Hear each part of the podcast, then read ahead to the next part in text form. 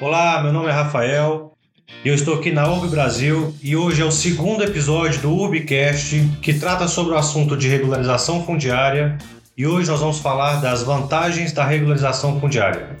Eu estou aqui com Eduardo Quintanilha e com Bernardo Graciano, que são os diretores da URB Brasil. Boa tarde, Bernardo, boa tarde, Quintanilha. Boa tarde. Boa tarde, meu amigo.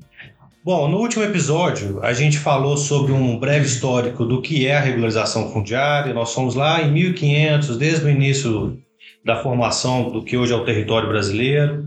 Falamos das divisões, falamos das leis que vieram acontecendo em 1800, no século XIX, depois no século XX, a partir de 1964, e finalizamos com o tema é, puxando um gancho do qual que é a principal vantagem para fazer uma regularização fundiária. Para quem ainda não ouviu o podcast, vai lá, tá super interessante. Aproveitando, já convido todo mundo para curtir, compartilhar e comentar e seguir a gente nas nossas redes sociais. Todos os endereços estão na descrição do podcast. Então, qual que é a vantagem de fazer uma regularização fundiária? Quem vai começar? Deixa Quinta. Opa, então vamos embora, né? Levantou a bola, a gente chuta.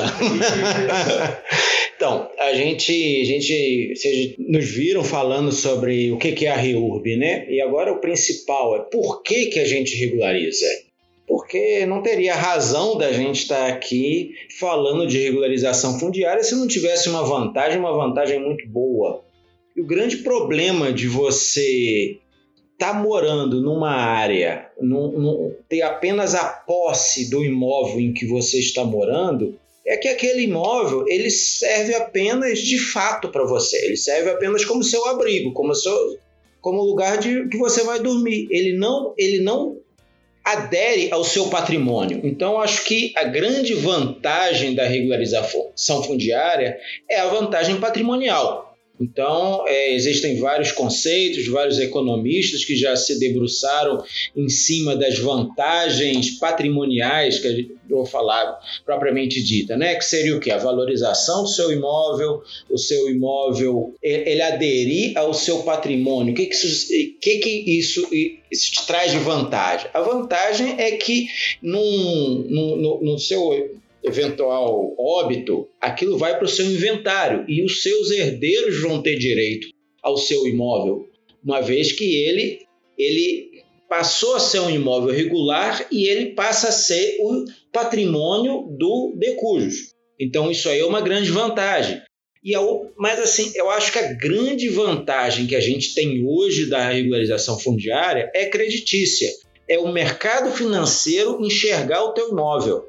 E dentro dessa, dentro dessa grande vantagem da regularização fundiária na questão do crédito, é que o crédito, quando ele tem uma garantia real, o custo dos juros é muito menor. Então você tem um acesso a um dinheiro com um custo muito mais acessível. Isso aí eu posso até passar a palavra aqui para o Bernardo. Bernardo já trabalha na, na área fundiária há muitos anos e, e, ele enxerga isso com, no dia a dia do trabalho dele, mesmo antes da, da criação da lei da REUB. Então, Bernardo, do seu ponto de vista, qual que é a principal vantagem da regularização fundiária? Ah, assim, é, é difícil falar a, a principal, né? É, indo, indo um pouco, fazendo a introdução desse assunto, eu brinco que hoje você não, não existe nenhuma pessoa, nenhum brasileiro que não teve acesso a um cartório. Então, a pessoa, no mínimo, ela tem duas vezes acesso ao cartório na vida. Uma vez quando ela nasce, outra quando ela morre. É? Então, uma pessoa sem certidão de nascimento, ela é um ninguém. Concorda? Ela é um ninguém. Ela é uma pessoa que não existe. Se a gente fizer uma, uma, uma comparação com um imóvel também sem uma certidão de nascimento, né? sem um justo título, registro do imóvel, ele também é um nada. Esse imóvel está dentro de um comércio informal que, o, na, na melhor das hipóteses, você vai fazer uma transferência daquele imóvel, né, prometer transferir uma posse para um, um vizinho seu, um amigo, um colega que enfim, e aquela pessoa não tem condição de financiar um imóvel para você. Então, ou ela vai te pagar com inúmeros cheques, ou ela vai te dar um carro, duas vacas, um cachorro, é, um, um pouco de dinheiro, né? É, aquela, aquela falta de pagamento, né? Aquela inadimplência, ela é corriqueira no mercado informal. Então, assim, a REURB, ela vem, eu acho que o maior impacto que a REURB pode trazer para o Brasil é a possibilidade dessas, desses imóveis, desses futuros proprietários terem o acesso ao crédito. Né? Então, eu brinco que, brinco não, eu falo é, a verdade, né? Que a URB Brasil não vem entregar o registro do imóvel para a pessoa, ela vem dar acesso a crédito, né? E assim, a gente fala, faz um, uma, várias contas mostrando essa, esse acesso ao crédito, o fomento que, é, que vai ser colocado dentro do mercado brasileiro de crédito, né? E é algo substancial a ponto de você aumentar substancialmente o PIB brasileiro, Produto Interno Bruto. Então, a, a renda per capita brasileira com o imóvel regularizado, ela, ela, ela muda. Ela vai para questões parecidas com países desenvolvidos, países de primeiro mundo. Então, a questão da, da, da vantagem da REURB é ela pegar em larga escala esses imóveis irregulares, esses moradores que, que não têm a banca, que a gente precisa, nós precisamos fazer a bancarização deles. O que, que seria a né? bancarização? É simplesmente eles entrarem no mercado financeiro. A pessoa hoje, ela não tem o acesso ao banco. Nós temos inúmeros clientes que os imóveis são irregulares. Isso tem um estudo, inclusive interno nosso, uhum. que mostra a pessoa, quando tem um imóvel irregular, ela não tem nem acesso a um banco. Então, se a pessoa ela, ela não consegue uma conta ou ela não se não entende as vantagens daquela conta, ela não tem como fazer um financiamento, que é igual o Quinta falou. Você vai fazer um financiamento, o que você tem garantia?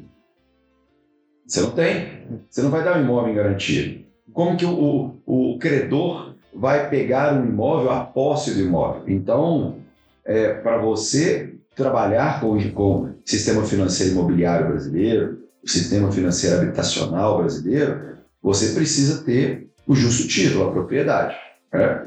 Então, eu fico, eu fico com uma. Nós temos uma meta de vida que eu entendo que é regularizar o imóvel da família brasileira e ela, no primeiro passo, é ter o acesso ao crédito. E é óbvio, né? Livre espontânea vontade dela.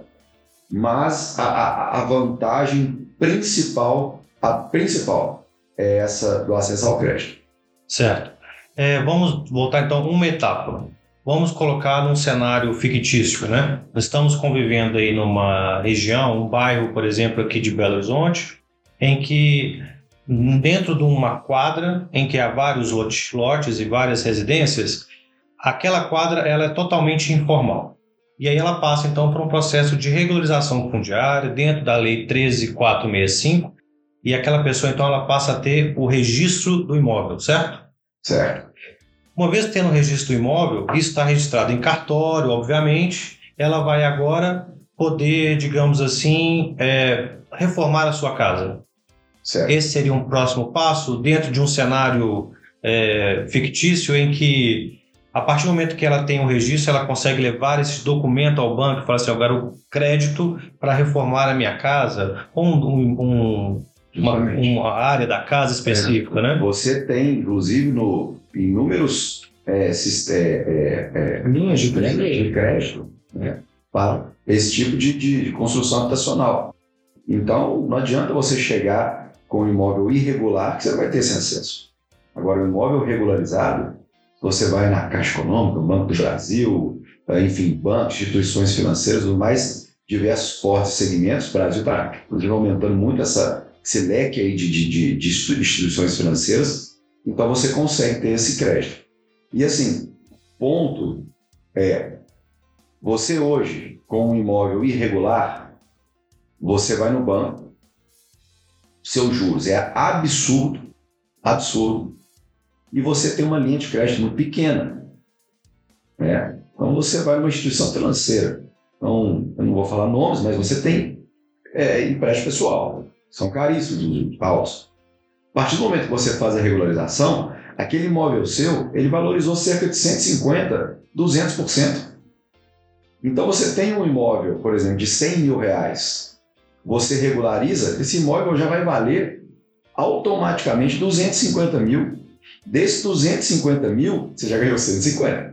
Desses 250 mil, você vai fazer uma, uma operação financeira de acesso a crédito ou vender esse imóvel para o Rafa, o Bernardo, para o Quinta, e o Rafa, o Quinta e o Bernardo vão financiar aquele imóvel em 30 anos, se ele quiser.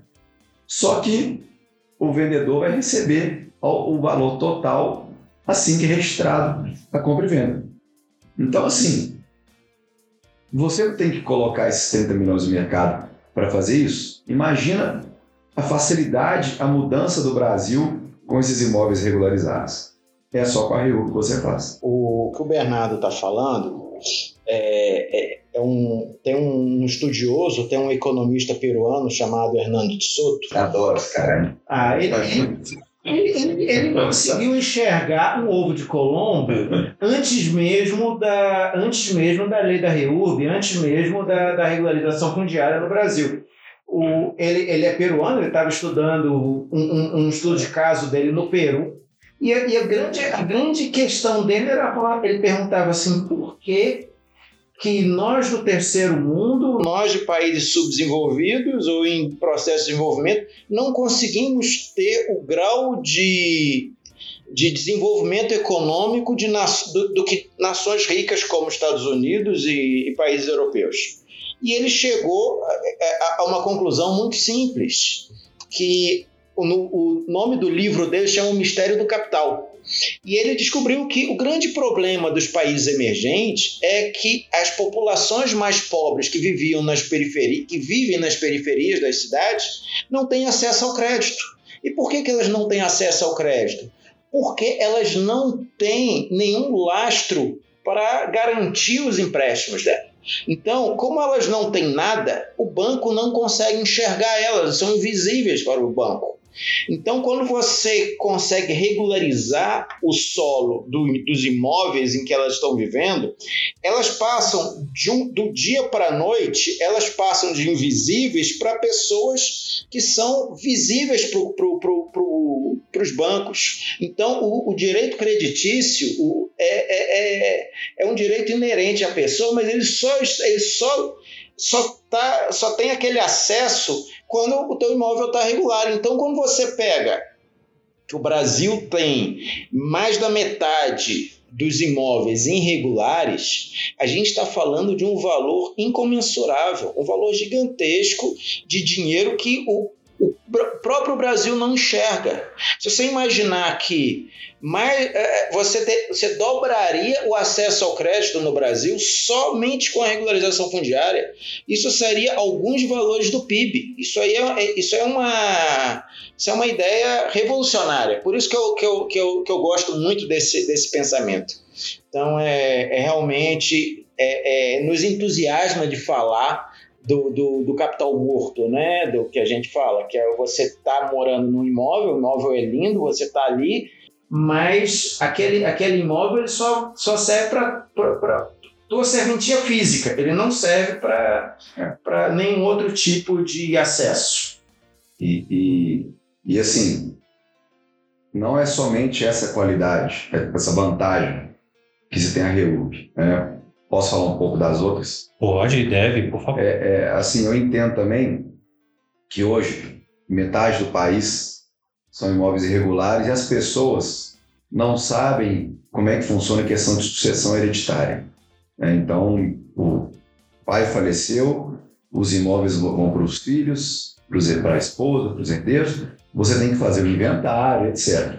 A população não sabe, porque ah, eu, vou, eu, eu tenho que fazer isso, eu preciso disso. Você está entregando um legado para aquela próxima geração, você está entregando uma, uma, um imóvel, né, um ativo, um carro, enfim, uma empresa, o que for de, de, de, de bens para aquela, agora seus filhos né, e, e futuros proprietários, mas totalmente regularizado.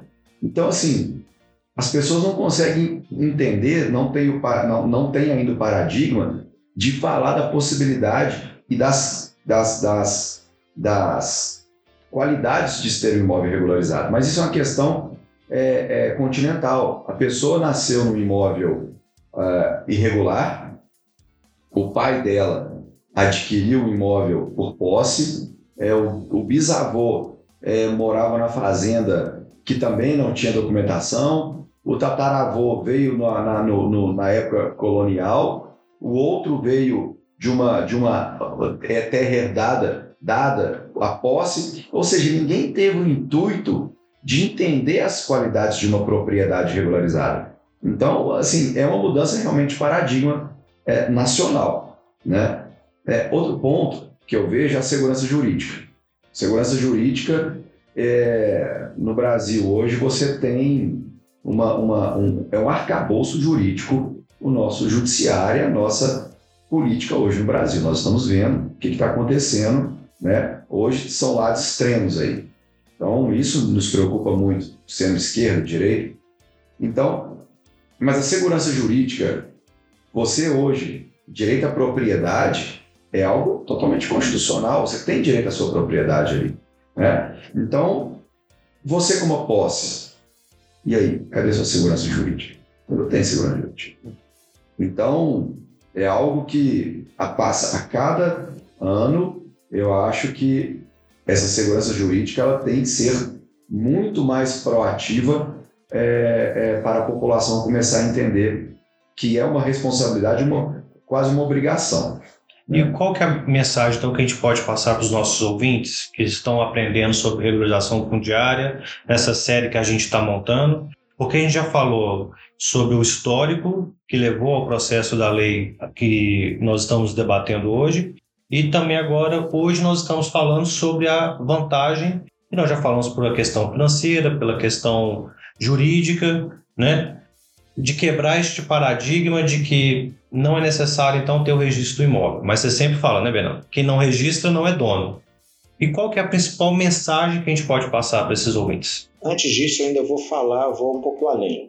Na última, na última live, ou, ou no, no, último podcast, a gente falou do que, que era o diferencial da REUB e frente a outros, outras modalidades de regularização fundiária, como a USCAP a REURB ela não regulariza apenas o imóvel. A gente está falando das vantagens da regularização fundiária do imóvel que a pessoa está lá residindo. Mas a grande vantagem que a gente tem também é a regularização do núcleo urbano informal. Porque a regularização do núcleo urbano informal ela vai trazer todo aquele núcleo urbano que estava na, na informalidade, na ilegalidade, para a formalidade, ou seja, você vai transformar aquele núcleo num bairro formal. Então, muitas vezes aquele núcleo não tem saneamento básico. Quando a gente está falando de saneamento básico, a gente está falando de saúde. Então, a gente está acabando, saindo de uma pandemia. A gente vê a necessidade que a gente tem de ter, de, de morar em local que é salubre, então a, a, gente tem que trabalhar assim. O problema de saneamento básico no Brasil é muito sério. Então, quando você vê, eu, vejo muitos núcleos informais de baixa renda em que as pessoas bebem água de, de que, que, se mistura com esgoto de nascentes, de nascentes onde são contaminadas com fossa séptica e a pessoa está ali bebendo aquela água. Crianças tendo doenças que já, já eram para ter sido exterminadas faz muito tempo. Então, assim, a questão. Então, estou falando da questão do saneamento básico, eu estou falando de coisas simples como uma linha de ônibus. Não tem, às vezes, aquele, aquele núcleo informal ele não é servido por uma linha de ônibus simplesmente porque aquele, aquele núcleo não existe para a prefeitura. E a prefeitura não pode abrir uma licitação para ter uma nova linha de ônibus no município para poder atender aquele bairro, já que é aquele bairro informal. A gente está falando de, de energia elétrica, de iluminação pública. Núcleos informais geralmente não têm não tem iluminação pública, então isso gera mais um problema, que é o problema de segurança pública. Então, a, a REUB ela não só vai trabalhar a questão do imóvel dela, como também de todo o núcleo, trazendo o quê? Trazendo qualidade de vida. A fruição da, dos direitos de cidadania. O cidadão que paga imposto ele tem direito a morar em, em, em, em núcleos, em, bairros que são providos de serviços públicos. Então, como é que a pessoa vai lá morar num bairro informal em que ela não é atendida por serviços públicos, serviços básicos? É, não tem CEP, muitas vezes. As pessoas não têm o direito de receber uma carta, porque o correio não atende aquele bairro. Então, assim, são coisas pequenas que quando você para para pensar, porque quem está numa área regular é, é, natural ele ter um carteiro que passa, ele ter um CEP, ele ter um comprovante de residência, ele ter ele, ele, ele, ele, bater a luz, na, o dedo na, no interruptor e ter uma, uma energia de qualidade, porque a energia de gato não é uma energia de qualidade, queima a televisão, queima o aparelho de som, então assim, é uma situação caótica. Então, o recado que a gente tem que passar para as pessoas é regularizem, né? estejam, de, estejam dentro dos trâmites judiciais, seria isso? Tá nessa questão da regularização fundiária. O, o, o, recado que a gente tem que dar é o mais antigo possível. Quem não registra não é bom. Esse é o ponto. É o ditado mais antigo e o mais atual. Você não pode ficar nessa, nessa, é, é, nessa, nessa irregularidade o resto da vida. É, o mundo mudou, as pessoas mudaram, a, a formatação financeira mudou, o acesso a, a, a questões básicas, luz, saneamento básico, é, é saneamento básico, energia, água, transporte é, público, transporte público, tudo dependente, né? Situação de saneamento básico no Brasil hoje é diretamente ligada à REURB. Você, para regularizar, é, para despoluir uma lagoa, você tem que despoluir os afluentes daquela lagoa, daquela lagoa, daquela represa. Para você despoluir os, afluentes, você tem que resolver um problema de dentro da casa. Se a casa tem privado ou não, se ela tem fossa séptica ou não, se ela tem esgoto tratado, isso tudo está dentro de uma REUB. É um processo coletivo. É um processo coletivo. Não adianta você chegar dentro da, da, do seu bairro e falar, eu quero fazer o meu imóvel por REUB. Primeiro que eu entendo, é uma posição minha, que não se faz reúne de um único imóvel. Segundo, que é um processo coletivo em prol de uma comunidade, né? seja, volto a dizer, de classe média, baixa, alta ou altíssima. REURB impacta em todas as classes. Pessoa física, jurídica, distritos industriais, prédios, tudo pode ser feito a regularização por REURB. Perfeito. Bom, então estamos finalizando aqui o nosso segundo episódio. É, eu queria que o, Quintanilha nos formasse mais uma vez qual que é o livro que você gosta, Quinta. Dá essa sugestão para os ah. nossos ouvintes poderem é o... aprender mais sobre o, o, conteúdo e também ler a lei, né? 13465. É uma lei muito explicativa. Mas é legal acompanhar o podcast. Com certeza. Mas qual que é a referência? Livro do Hernandes Souto chama Mistério dos Capitais. Não é um livro de regularização fundiária, muito pelo contrário, é um livro que fala sobre economia, mas ele, ele ataca esse tema de forma cirúrgica. Ele, ele, ele, ele conseguiu definir um grande problema que nós sentimos na pele no Brasil. Ótimo. Então é isso. Para o nosso próximo podcast, nós vamos falar agora sobre o que é ter uma escritura de um imóvel. O que é uma escritura? O que é o documento? O que é o registro? Muito obrigado a todos. Continue acompanhando nossas redes sociais. O nosso site é urbibrasil.com.br. Agradeço Bernardo, Quintanilha e até a próxima. Valeu, obrigado. Agradeço a todos.